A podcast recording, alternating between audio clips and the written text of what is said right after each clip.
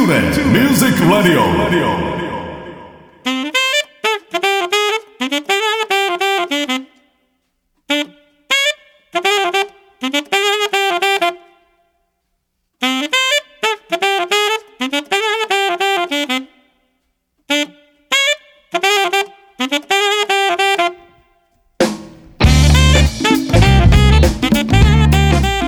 皆さんこんにちは大阪吹田の音楽スタジオトゥーレミュージックラボのディレクター兼ボーカル講師林慎次郎です。この番組ではトゥーレミュージックラボの生徒の皆さん講師陣その他関係者の方をお招きして音楽や演奏の話時として普段聞けないような雑談などをお送りしています。番組の最後にはプレゼントコーナーもありますのでどうぞ最後までお聞き逃しのないよう。それではしばしのお付き合いよろしくお願いいたします。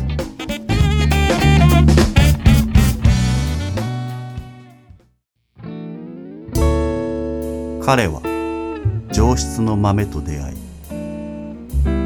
豆は彼と出会って真の姿を知る。それはもうコーヒーブレイク。松永コーヒー。トゥーレミュージックレディオ。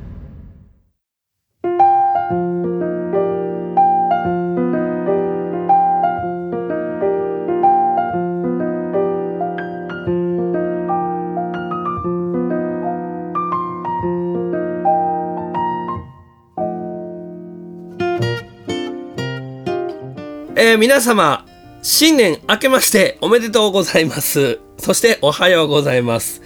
えー、トゥーレミュージックラジオ第115回目となりました。2024年一発目の放送でございます。今年もよろしくお願いします。さあ、えー、2024年第1回目記念すべき第1回目はですねサックスプレイヤーの山本桐生修介さんにお越しいただきました。よろしくお願いします。よろしくお願いします。ありがとうございます。さあ桐生君。はい。あのー最近ねよく、はえっと、ステージではい。ご一緒する機会がはい。増えてきて嬉しい限りでございますが、はい。一番最初出会ったんってもうね結構前やと思うんですよ僕、まあでもやっぱり一番あのー夜歌ね。はい。夜歌。やらせてもらうようになってからなんか割とこう深くはい。お酒も飲むようになってはい。はい、って感じで仲良くさせていただいておりますけどもはい。はい、今日はちょっといろいろとあのキリ君の歴史をはい。紐解かせていただこうと思いますので、よろしくお願いいたします。よろしくお願いします。はい、えーまずははい。サックスを始めたきっかけはい。から聞いていこうと思うんですけど、なるほど。はい、そのきっかけはですねまあ早いこと言うたら、ん。中学のブラバンがきっかけなんですけど、うん。サックスサックスを始めた、うんえっとねその前ちょっと話すと親父とね小学校の時に、うん、うん、あのハーモニカをねはい、買ってもらいに、うん。あのどっかの田舎の楽器屋さんに行ったんですよ。はい、その時に楽器屋さんであのコルネットやったかなトランペットが飾ってあって、はい、はい、はい、ショーケースにうん、ちゃんとライトアップされて、うん、それを見てなんやこの楽器はと。あのちょっとちっこいね、そうそうう。そう、ん、うん、めっちゃもう輝いて見えてうん、この楽器をするにはどうしたらいいんやろうとうん、考えたらうん。中学校のブラバンに入ったらできるんじゃないかとはい、いうことでうん、中学に入ったらブラバンブラバンをしようと。うん、それで中学になってブラバン行ったんですよ。うん、あその時ちなみにハーモニカは買わず、か買いました買いあ、ました。ハーモニカも買って、はいうんもちろんそ そこ そうごめんごめん。はい。買った買ったうんうんでブラバン行ってトランペットうん。ほんましたくて入行ったんやけど、はいはい。そしたらねあの仮入部の時に、うん綺麗なお姉さんが、うんいいんですかこれ？はい、いいですよ。もちろん。あのこの楽器やりたい子こっちについてきてって、うん。うんそそれについていったんです。よはい。そしたらそれがまああのご想像通りサックスやったという。出会いですよね。出会いです、はい。それがサックスを始めるきっかけとなりました。なるほど。はい。はい。そういうことです。はい。あのーちなみに、その、憧れのお姉さんは、はい。その後なんかアタックとかしたりしたんですか？いやそ おおそっち。それはないんですけど、うんうん。あのねいまだに付き合いはありますね、ええ先輩と。へえ、でまあじゃあそれがきっかけで、はい。まあ、サックスを始めて、はい。当然それまでサックス触ったことがない、ないです、うん。はい、あのどうでしたか？その成長過程というか、ん。なんかこういうとこ苦労したみたいなとか。ああ最初はもう苦労したというか僕ピアノもやってたんですよちっちゃい時。ああははは。それであのピアノってうん。二段譜だったり、はい。左手右手でもう一気にこう楽譜を何？音符を6つとかうん。4つ以上読まなあかんうんじゃないですか、はい、サックスになったらね1個でいいんですよ。うん、そうですよね。めっちゃ楽やなと思いましたね。はあ。なるほど。じゃあまあ割となんかこうすんなりとこう成長していった感じですか、うんそうそうですそうです、はおー。はい。わかりました。じゃあそれで始めて、いはい。でまあ中学3年間は？うん。ブラスバンド、ブラスバンド。高校は？高校はブラバン行きましたけど途中でやめましたね。ああそれは？ジャズがやりたくなったんですね途中で。はあはあはあ、はいはい。うんうんうん。それで、うん。あのブラバンって結構クラシック色が強くて。はい。はい、うん。ほんでまああの習いにも行ってたんですけど、うん。先生がクラシックの人で、うん。で僕当時からそうですね。音楽もあの渡辺貞夫さんとか。はいはい。ああいう音楽聴いてて、うん。そうこれはまあどっちかというとジャズみたいな。はいはい。まあイメージね。うんね。うん。そういうのであとそうそう。あの当時映像ジャズのうん。番組っていうんかな、うん。よ夜中にやってたのを見て、はい。こうキー・オブ・ビーフラーとかなんか、うんうんうん。でメンバーが5人かうん。4人ぐらいいて、うん。これで始まるはいはいかっこいいですよね。俺それ見てうん。ぶっ飛んで、うんそれからこれ何の音楽やと思ってみんな楽譜見てへんし、はいはいはい。僕らブラバン楽譜うわー見ながら吹いてるじゃないですか、うんうんうん。なんやこれはと思って、でジャズやりたいなと思って、うん。思ってたらそうちょっとかじり出したらこうなんか違うなっていうんで途中でやめたんですけど。はいはいはいはい。まあ、まあ音楽はやってましたね。そこからはそのジャズの道に入っていく経緯というか。そうですね、うん。はいジャズ。うん。あなんかその誰かについたとか。はい。あこれそうですね。あの小曽根宏さんって言ってはい。あの小曽根さんですよね、はいはい。神戸の。あのファミリーですか？そうですそうですそうです。はいはいはい。うん。吉師匠につきまして。はい。高校1年か2年の時かな。うん。そうそう。ほうほなそこからだからブラバンやめてその小曽根さんについて、はい。でその後の進路は？高校卒業してからとか。あのそうなんですよ、うん。うんうんうん。中学校卒業して高校でバークリー行きたいなってずっと思ってて。はいはいはい。でバークリー行きましたね。おおそうでしたか。あれは言うてはませんでした。いやちゃんとごめんなさい。存じ上げてなくて。ああそう,、うんうん。そうですか。すいません。すごい。あそうなんですね、そうなんです。ほなもうそのバークリーではい、しっかりその音楽を学んで。ああうん。そうですね。ねやっぱりもう言ったらそれは名門ですから。名門ですね、うんすごかったですね。今思えば。ほうほうほうほ何十年前の話ですけどね。うはいはい、はうん。いそうです。えそのバークリーに行ってやっぱその後やっぱり日本でまた音楽やりたいなっていうのはもう行く前から思ってた？そうバークリーにいる時に、うん。そう運が良くて、うん。僕運だけで生きてるなと思うんですけど あのーボストンのはい。その、まあ、僕らよギグっていうんですけど仕事、うん音楽の仕事。はい。いろんな仕事があって、ん。そのバンドバンドがあって、うん。そこにねなんか結構行かしてもらう機会があって、うんうんうんだからパーティーのはい。仕事だったり、うん。あとブルースバンドうん。の一員でこう近所を回ったりとかですね、イベントあったらそうそういうのに回らせてもらって、うん。そうなんかもうちょっとで食ってけんちゃうかよぐらうわあほい ありましたねそんなことが。うはあそのままそこにちょっとなんかこう住み着こうとかっていうのは？ただそのまだ学生じゃないですか、うん。で学生でであの学費も払わなあかんしあと生はいはい。活費もあるし、うんうん。生活そうそうそうそれであまあまあいろいろあって、うん。えー奨学金を取ろうと思って、まあはいはいはい。挑戦して、うんまあ全額とまでいかず一部出たんですけど、うんうん。足りなくて、うん。それでどうしよう思ってる時に、うん。あの日本のその知り合いのうん。プロダクションの子が「あこんな仕事あるよ」言うて、うん。それであの、まあ、それが当時ねあの北京でモーターショー。はい。はいモーターショーのね、ホンダブースはいはい。でサックス吹くいう仕事で、へえホンダなんや。千代さんが聞いたよ。昨日ね、その話もさせてもらいましそうですか。それは大盛り上がりでしょうね。はい。たそうそう。それで、ちょうど悩んでる時で、うん。でもこのまま帰ってしまうかと。うん。学費も足りひんし。はいはい。うん。そう。それで帰ったんですなるほどね。いや、まあまあ、でもね、それはもう、のっぴきならない事情というかね。うん。え、で、まあ、帰ってきて、はい。そこからまあ、普通、あじゃあもう、そこからはもう、今のそのプレイヤースタイルに至るまで、はい。なんか大きな変動とかありましたか？例えば、どっかの事務所入ったとか。いやいやいやいや事務所の厳しさを知ったのもあるし、うんうん。その仕事きっかけで、うん。あとそうですね。結局はもうそれからはもうなんていうのかなアメリカじゃないから、はい。で帰ってきてすぐ仕事なんてないし、うんうん。ありましたねあら。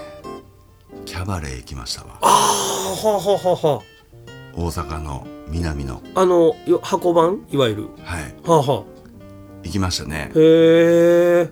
そう忘れもしない二十歳の時ですわああ、そっか。なんか、すごい、あの、凝縮された10代というか。そうそうそうそうそうそう、うんうんそうでしたね。ね、うんうん。行きましたわよう考えたら。結構やってたんですか、それは？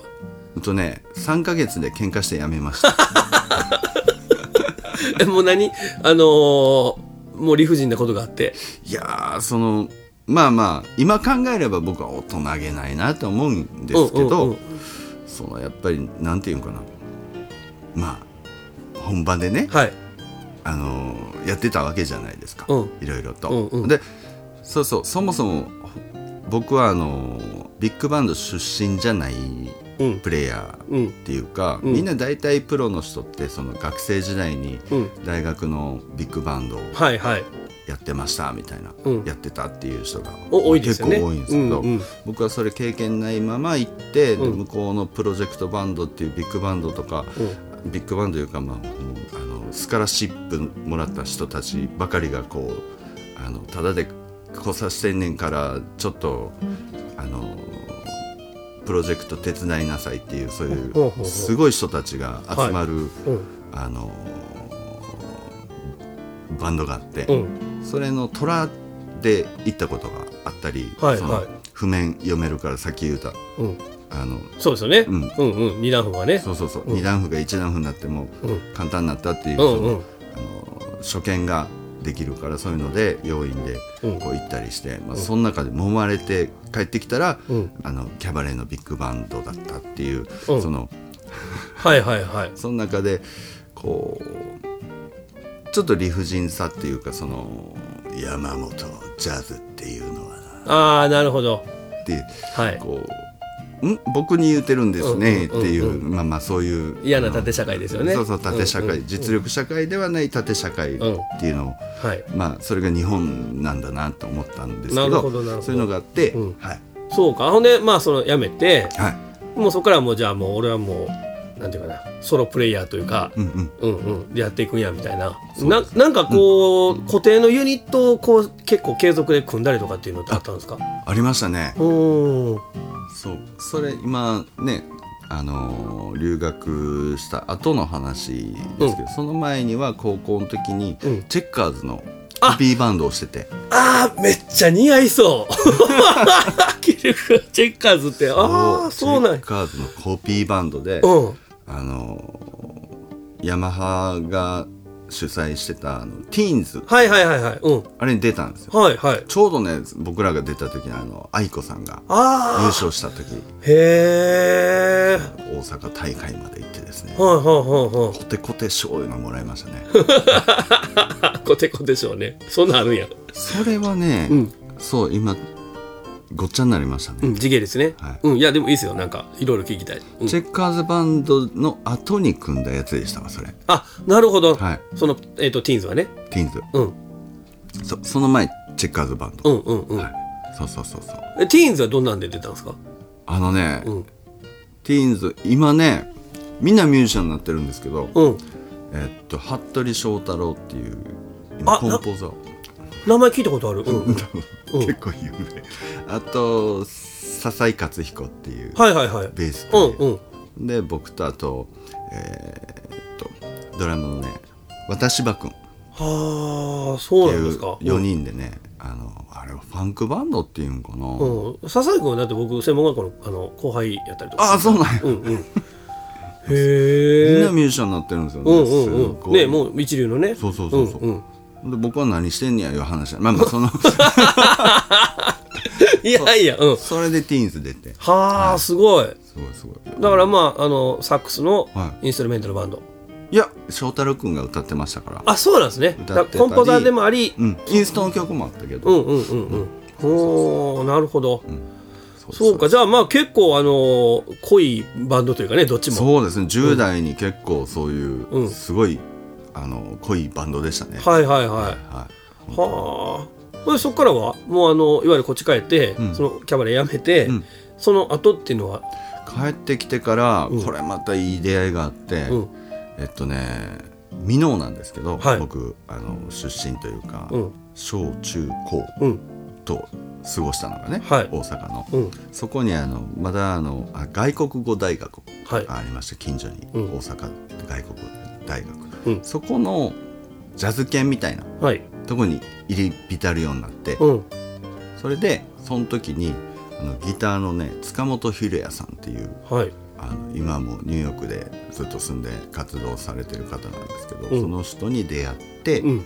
その人とねバンドしてましたね。はまたその塚本さんの曲が素晴らしくてへえ。っとやってましたね。はあじゃあ割となんかそうですね。今って僕結構桐生君ってなんかあの何、どこにも所属せず、うん。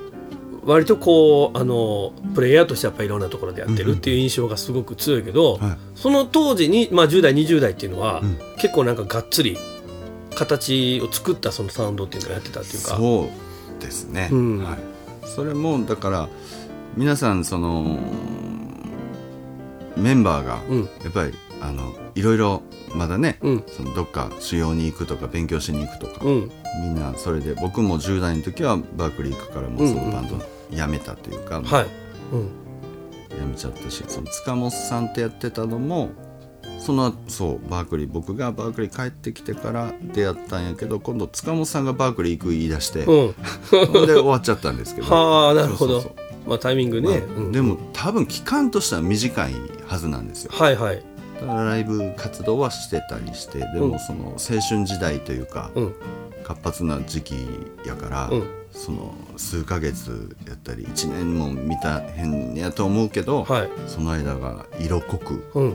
すごい影響されたなっていうその思い出とともにうんうん。色濃く残ってるなっていう話ですね。もうそうですね。今聞いてるだけでもなんかもうすごく濃厚な、ねあの言ったら10代、まあ、中学からはその20代前半まで、うんうん。すごいなと思って逆にその言ったら何？高校の途中からジャズに、いはい。あの入ってたわけですよね。はいはい。うん。でそれでもうそのままバークリー行ってとかやからすごいスキルっすよねそれって。今考えればそうですね、バークリーもあのー実は入学が決まってなくて行ったんですよ。はあはあはあ。うん。であのー入学する前にバークリーがその主催っていうかバークリーが英語の勉強しなさいっていうそのうん。イメリプログラムっていうのがあって、はい。何の略か忘れましたけど、うん。それに行くっていうので、うん。そのビザが降りて、うん、で入学決まらんままそれに行ったんですね。ええ怖っ。そうそうそうそう。えでそのまま？そうです。もう2週間ぐらいあの学校のアドミッションオフィスっていううんところに通って、うん。入れてくれっつってへえすごいなあなんか。今考えたらようやったなと思いますけどね。えすごいガッツというか、うん、うんうんうん。そう思いますね。はあいやわかりました。なんかあのこのまま今に至るまで聞きたいと思ったけどちょっと一旦ここで区切ってはい、まあ引き続きちょっとまあ現在の、うん、音楽活動そのあたりについてちょっと触れていこうと思いますけども。はい、まずはサックスを始めたきっかけ、はい。そして多感な10代についてはいお話をしていただきました。はい、Tula Music Radio.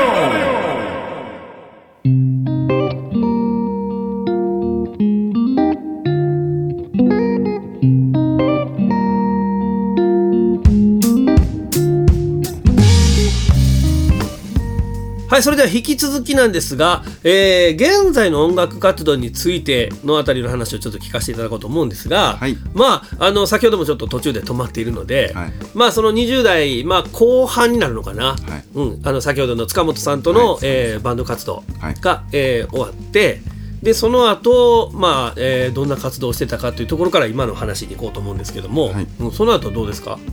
その後はですね、うまあもう仕事はなくうん。当然、うん。でライブ活動ももうまあしたりしなかったですね、はいはい、うん。でだからもう生活できないんでこう、えーバイト三昧になりましたね、でもその中でそう縁あってえっとねあのピアノのねあの僕はチャキさんって呼んでるんですけど、はい。上田孝代さんっうんていうピアニストがいて、はい。その方と出会ってから、うん。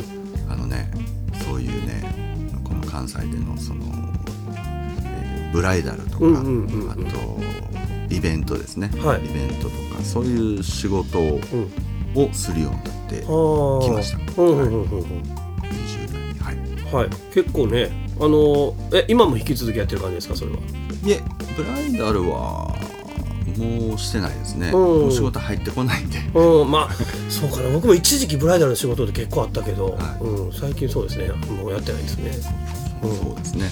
それでうん、ブライダルの世界にはどっぷり20代は入りましたね。あ、あもうじゃあ、だから、その、その頃は仕事がすごく多かった。多かったですね。うん、ブライダルのミニライブみたいなんで呼ばれる？でもう全全部もう BGM も含めて。はい。ああ、なるほど。はい。だか。からきっかけ音楽じゃないですか、うん、ケーキ入刀です。はいはい。うん、ほんでケーキ入刀する時にドーン盛り上げたり、うん、うん、うん。ほんで静かにするとか静かにしたり、うんうんもうあのーだから PA さんいらずというかもう元の音があの PA さんもちろん入ってるんやけど、うん PA さんがあのフェイダーを下げたり上げたりしなくてうん。いい感じですかね、はいはいはい。そううのを熟知するようになったんで。そうですよね、まあ、当然その経験と力量がね、うん必要ですけども、うん、なるほど。そうか。じゃあ、えー、と割とそのブライダルにどっぷりハマってた頃っていうのはそのいわゆるプレイヤーとしてのその活動っていうのはそんなにしてなかったからですか？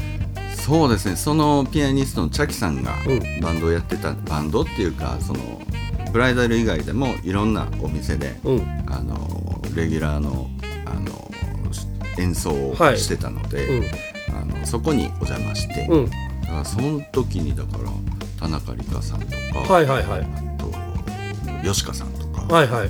もうあのすごいシンガーのね。はいうん。素敵なシンガーの方とはい。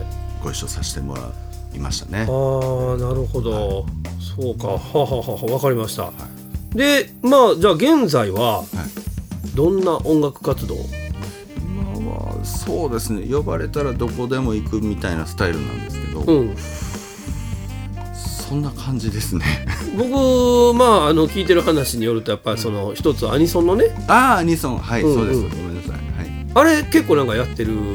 アニソンそうですね。めちゃくちゃ興味ある。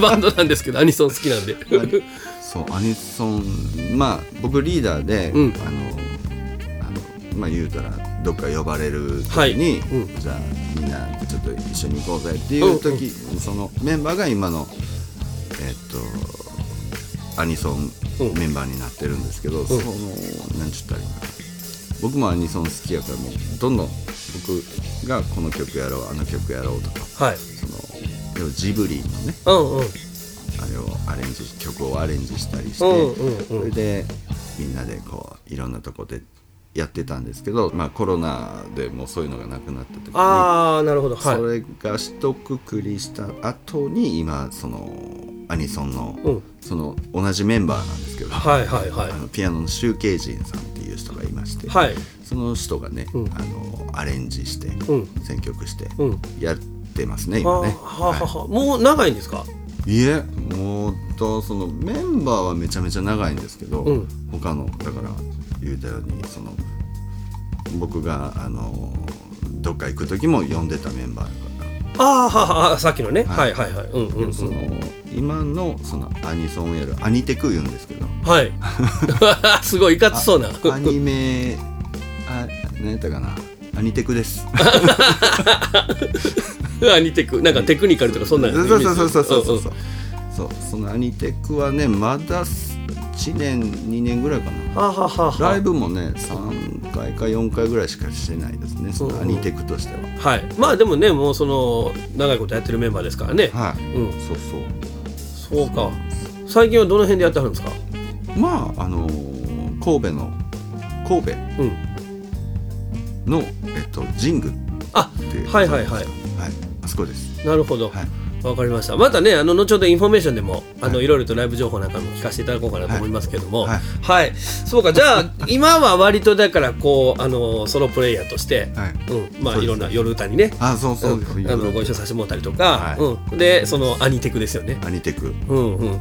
わかりました。いやでも僕ほんまねあの桐生君と一緒にやらせてもらうなって、なんてあの楽しいっていう気持ちにさせてくれるプレイヤーなんやろなっていうのはずっと思ってて。ありがとうございます。いや本当にやっぱりそのあの佇まいとかね、まあ、表情やったりとか、その演奏してない時のその空気の作り方とかうんいやすごいなと思って、なんかこう人としてすごい興味のある、うん人でもあるんですけどあの割とそのブライダルとか、いわゆるこういう演奏をしてくださいよっていう仕事を長いことしてると、はその仕事気質というかね、はい。ちょっと言い方悪くなっちゃうけど、うんうんなんかこういうふうに演奏しとったらいいんでしょ的なことをする人っていうのも結構いたりとかねそう見たりもするんですけど、はい。なんかそういうのを全然その感じないエモーショナルなね、あうん、あの演奏と佇まいなんで。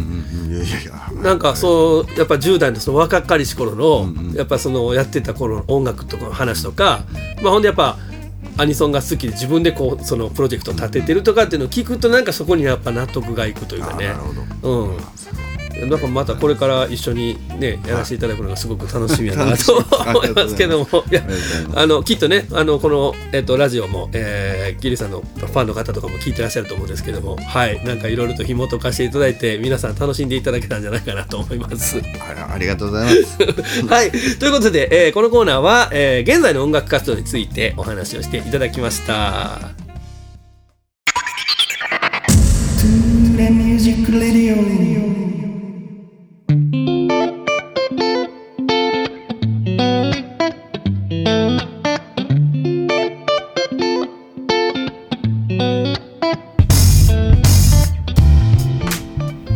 では続きまして、えー、桐生君のこの一曲を聴いてくれということでですね、はい。今回はこの番組の中でかけさせていただける音楽をお持ちいただきました。はい。はい、ということでまずはその曲ができた経緯とか、はい。えーお話ししていただこうと思うんですけども、はい。はい、これはどういった形で出来上がった曲なんですか？これはですねえっとね録音した日付を見たら10年前に録音してるんですけど、まあ、はい。もう少し前にもうちょい前にだいぶ前ですね、うん。やっぱりそのアニメアニソンが、まあ、好きになったきっかけでもあるんやけど、はい。そのね、ジブリ作品これまたジブリ作品なんですけど、うん。えっとね「耳をすばせば」っていう、はいはい。ありますよね、うん。アニメっていうか映画が、うん。あれの、えっと、誠司君とですねあのしずくちゃんが、はいはい。あのそのお家で夢を語り合うっていうか、そういうシーンがあるんですよ、誠司君が。あのバイオリンいいんかなこれ。いあ大丈夫です、はい。作ってる、その作ってる途中のバイオリンを並べてそのシーンっていうかその夢を語り合うシーンがあって。はい。その時に自然発生的に、うん。音楽が始まるんですよ。はい。それを見てうん。感動して、うん。これすごいなと。これジャズやんけとはあはあはあなるほどね。うんうん。そうそれを見てジャズやんけって感動した後にまあ作ったんですけど。あまあ、しそれまたその、うん、あうん。自然発生っていうか、まあ、その曲を聴いたからうん。そのできたんやけどその時はねちょうどねあの彼女とお別れするというかその当時付き合ってた桐生君が。はい。はい。あの、まあ、海外の方と付き合ってたんですけど。あはあはあそうなんですね。はい。うんうんうん。その子がもう国に帰ってしまう、はい。うん。まあ、でうん。その子の名前が日本訳したらそれ曲のタイトルなんです。はい。あ全然はいはい。泉だったんですうね、ほん。でまあそうまあさっきのジャズやないかっていうそので何ですか？自然発生的にこうみんなが音楽どんどん乗っていくんですね、うん2人でやってたのから3人になって4人になって5人になって勝手にこうまたその湧き出てくるというか、はいはいはい。その子の名前もあのしっかりはい。はいうん。それでできましたね。なるほど。僕だから最初にこの音源をね、あの送ってもらった時に、これは、えー、と風景なのか、ん。人の名前なのか、どっちなんだろうっていうのは考えて聞いてたんですけど、うん。ほあのどっちかって言ったら風景の方やと思ってます。あ、うん、でもよりなんかちょっとあのロマンチックに。当時の僕はね、うん。ロマンチックだったみたいですね。いや今もロマンチックでしょ。そうですか。そんなエピソードが。そうでで、まあ、今朝久しぶりに聞いて、であの B メロっていうか、うん。ABA の多分シンプルな曲なんですけど、B メロがね多分えっとね A フラットメジャーかなんかうん。一発の8小節なんですよ、うん。別にそれね手抜いたわけじゃなくて、うん。おこれかみたいな、うん。あ泉ってあえなかなか泉やないかと、はあ。その何もないというかそのはいはいはいはい。一つのこう、うん。でこうなんか湧き出てくるような。うんうん。我ながらちょっといいなって思ったんですけど、うん。まあまあはいあの4人は出てないんですけどね、うん。思いましたね。はい、いや僕も本当に最初パッて聞いた時にまずやっぱりそのピアノとサックスの量、うん、もうあのサックスが際立つというかね、うん、でまあ言ってるようにあのメロディーラインというか旋律はすごく綺麗な感じなんだけどあの伴奏の動きがすごくシンプルというかだからなんかこのななんやろこの神聖な空気感みたいな、うん、なんかあの本当に清い気持ちになるというか、うん、そんな感じだったんですけどまたそこにね、その人としてのこう思いが入ってるってなるとまたちょっと聞き方が変わるなと思うんですけども。まあ後ではねどうでも言えるっていう話なんですけどね。いやいやまあねそんなもんですよね。いやじゃあちょっとあのー皆さんそんな気持ちで聞いていただけたらと思うんですけども、改めてちょっとじゃあタイトルコールの方お願いいたします。ゴール、えー、泉聞いてください「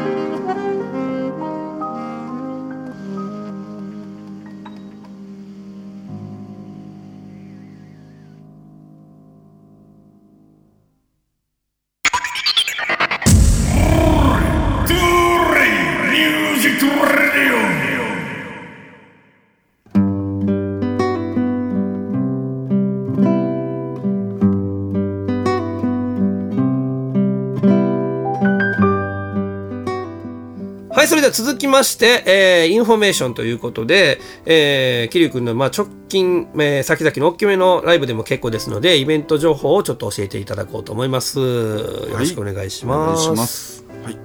えーっとですね、相変わらず自分でやるライブというのはですねないんですけれども、えー予定は全くないんですけど、えーっと1月26日、はい。はい。えーっとね、ボンズロザリーはい。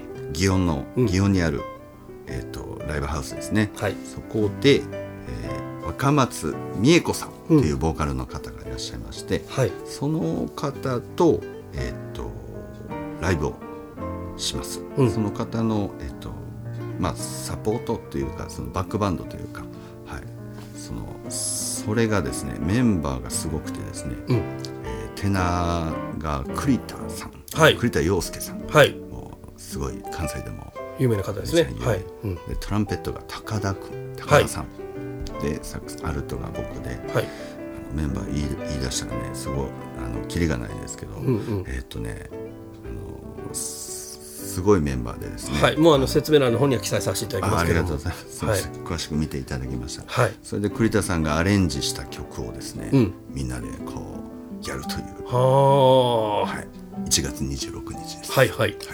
わかりました。うん。ボンズロザリーで。はい。これぐらいしかないかな。え？ー、本当ですか？え？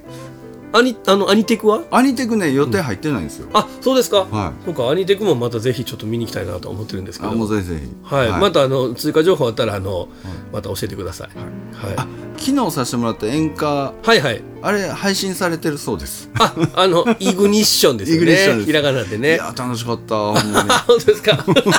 これあの収録がねえっと2023年のうちに収録しましたので、ね。はいすいません。ね昨年末にね。はいはい。やりました、うん。それで多分年明けもですね、うん。あの収録されたその配信、はい。配信があの有料配信されてると思うので。はい楽しかったんでね、はい。うんぜひそれも見てほしいですね。わかりました。ははい。い、ちょっとじゃあ、あのーそちらも説明欄の方に、はい、記載させていただきます。よし。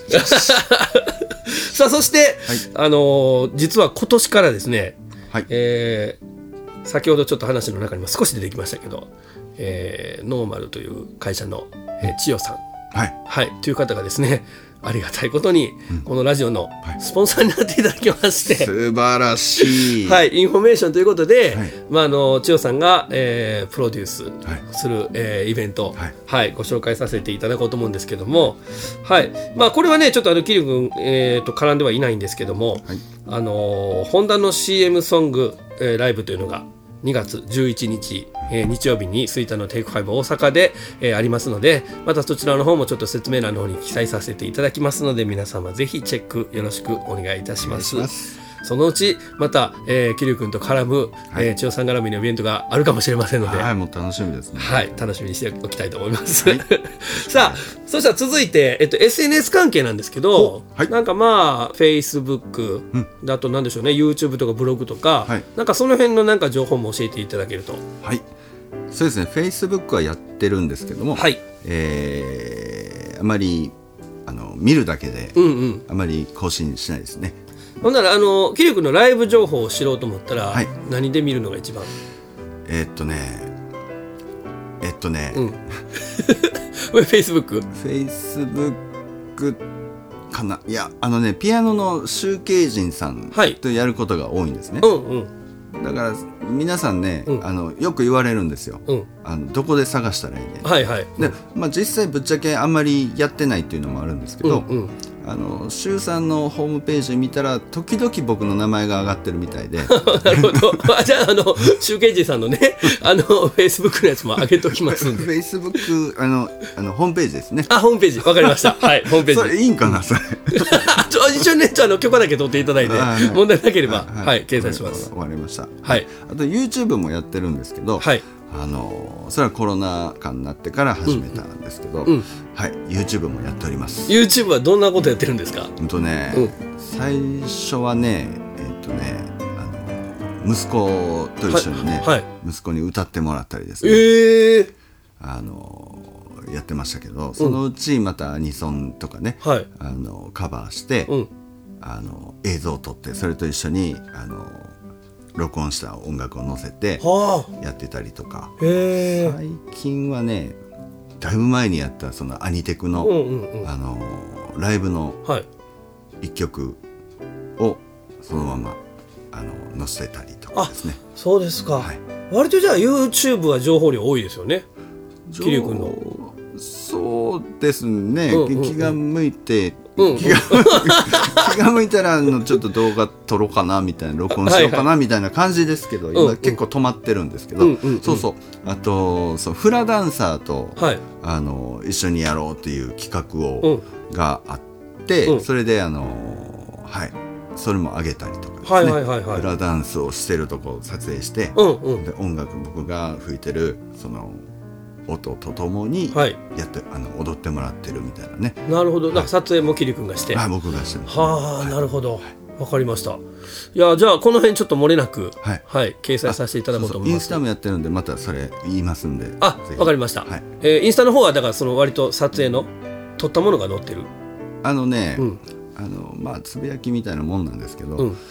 えーっとね関連してよう似たもんが載ってます。はあはあは。あただあの、これも全部僕はそういうネット関係苦手で、うん。あのほんまに時々しかアップしないんですね、はいはいははい。い。うん。そんな感じですがあの、あれですよ、でも、この間、えっ、と、僕、夜歌はい。でね、うん。あの、ご一緒させてもらって、はい。アンケート、はい。うん、見たら、ん今回新しくファンになった方あいますかってもう桐生君の名前 めちゃくちゃ多かったから。ねちょっとびっくりしましたね、うんすごいですよ。ありがたい話ですだからこうよりちょっと深くね知れる。まあもうみんなチェックしてるかもしれへんけど、そういう人たちはインスタとかね、YouTube とかね、はい、だからちょっともう載せれる情報は漏れなく載せておきたいなと思いますので。ありがとうございます。はいえーぜひ皆さんライブ情報それから、えー SNS などねチェックしていただきたいと思います。ということでインフォメーションのコーナーでした彼は上質の豆と出会い豆は彼と出会って真の姿を知る。ドリップ中は声をかけるな。松永コーヒー。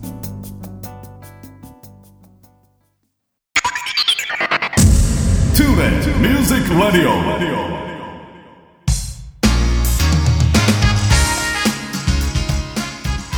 はいそれではここで月間キーワードクイズのコーナーに入っていきたいと思います。毎回とあるアーティストに基づくキーワードを出させていただきますが、えー1ヶ月の間に出たキーワードから連想されるアーティストの正解をお答えいただいた方の中から抽選で2名様に Amazon ギフトカード1000円分をプレゼントさせていただきます。皆さんふるってお考えください。はいそれではキリク今回のキーワードは、アメリカのシンガーソングライター。です。はい、えーとても幅広い 連想が考えられるキーワードでございますけども、えーまあ、今月一発目のキーワードということで、はい。えー引き続きキーワードを聞いてお考えいただきたいと思います。月間キーワードクイズのコーナーでした大阪府 JR 吹田駅から徒歩7分の音楽スタジオトゥーレミュージックラボでは丁寧に指導サポートする音楽レッスン。配信にも対応した関西屈指の格安レンタルスタジオ。その他防音音楽建築の専門家によるコロナ対応型防音施工。さまざまな活動創造の場としてご利用いただけるコワーキングスペースサービスの提供など音が紡ぐ。さまざまな音楽スタイルをご提案させていただきます。お問い合わせは電話0663181117メールアドレス info tule.jp 詳しくはトゥーレミュージックラボのホームページへ。お気軽にお問い合わせください。トゥーレ Music Radio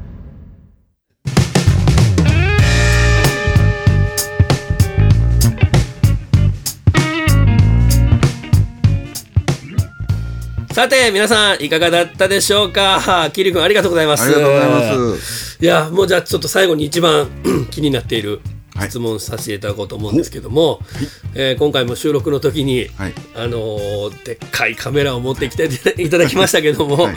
まああの撮影がね、はい。えーかなりもう趣味の域を超えてるレベルで、はい、やられているということで話をよく聞いてるんですけども、この辺ちょっとなんかいろいろと最後に聞かせてもらおうかなと思うんですが、はい。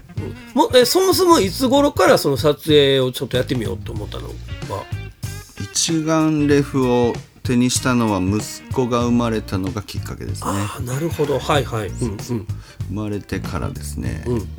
その2年間毎日あの息子を撮り続けてですね、はい。はい、1日何百枚っていうね、うんうん。うんすごいなあすごいなあうん。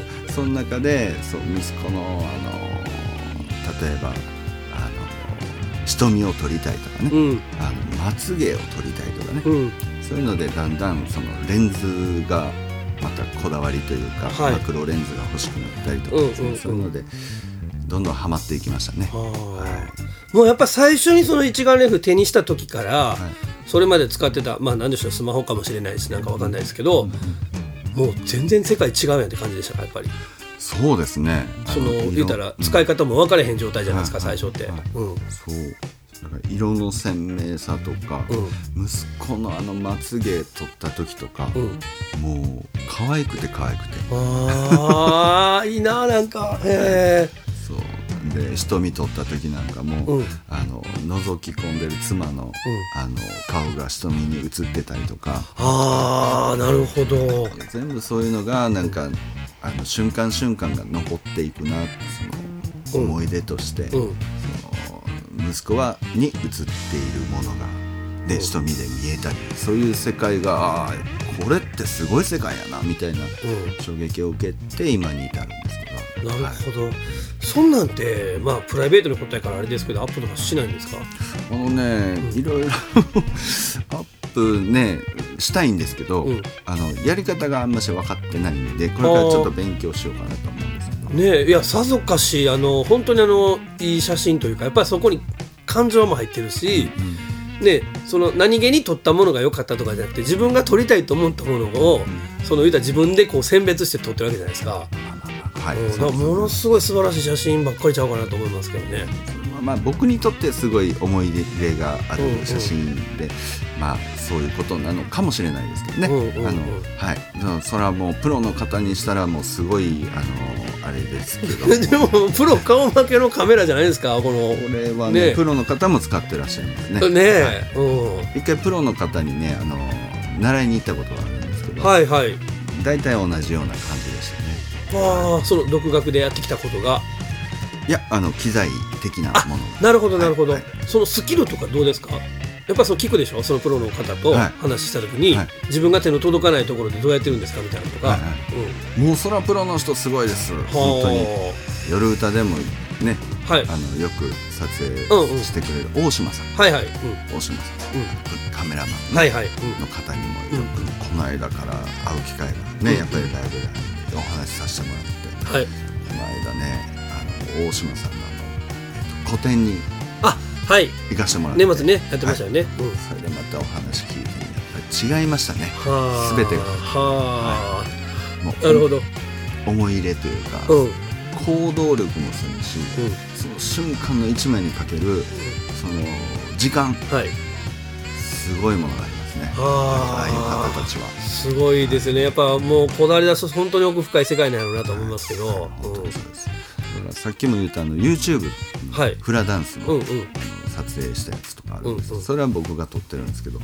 それもあの含めてどんどんどんどん何映像とか写真とかの世界にはまっていったという、はいはい。はい、そういうことですね。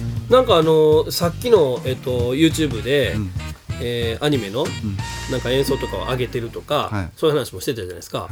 それをまあ普通は大体演奏してる姿を映すけどそこになんかちょっとイメージするその風景画だったり、はいはい。なんか撮ってそれをなんかスライドショーみたいにしてもはい。言うたら写真こんな写真撮ってますって宣伝にもなるし、ああいいですね。うん、えんちゃうかなとも思いましたけど、う。ん。お仕事としてはい。受けてるっていうのは、うああのねうん。えっとね、うん。そのそのフラダンサーの方に、はい。あの初めてうん。依頼してもらいまして、はいはい。はい、撮影の、うん。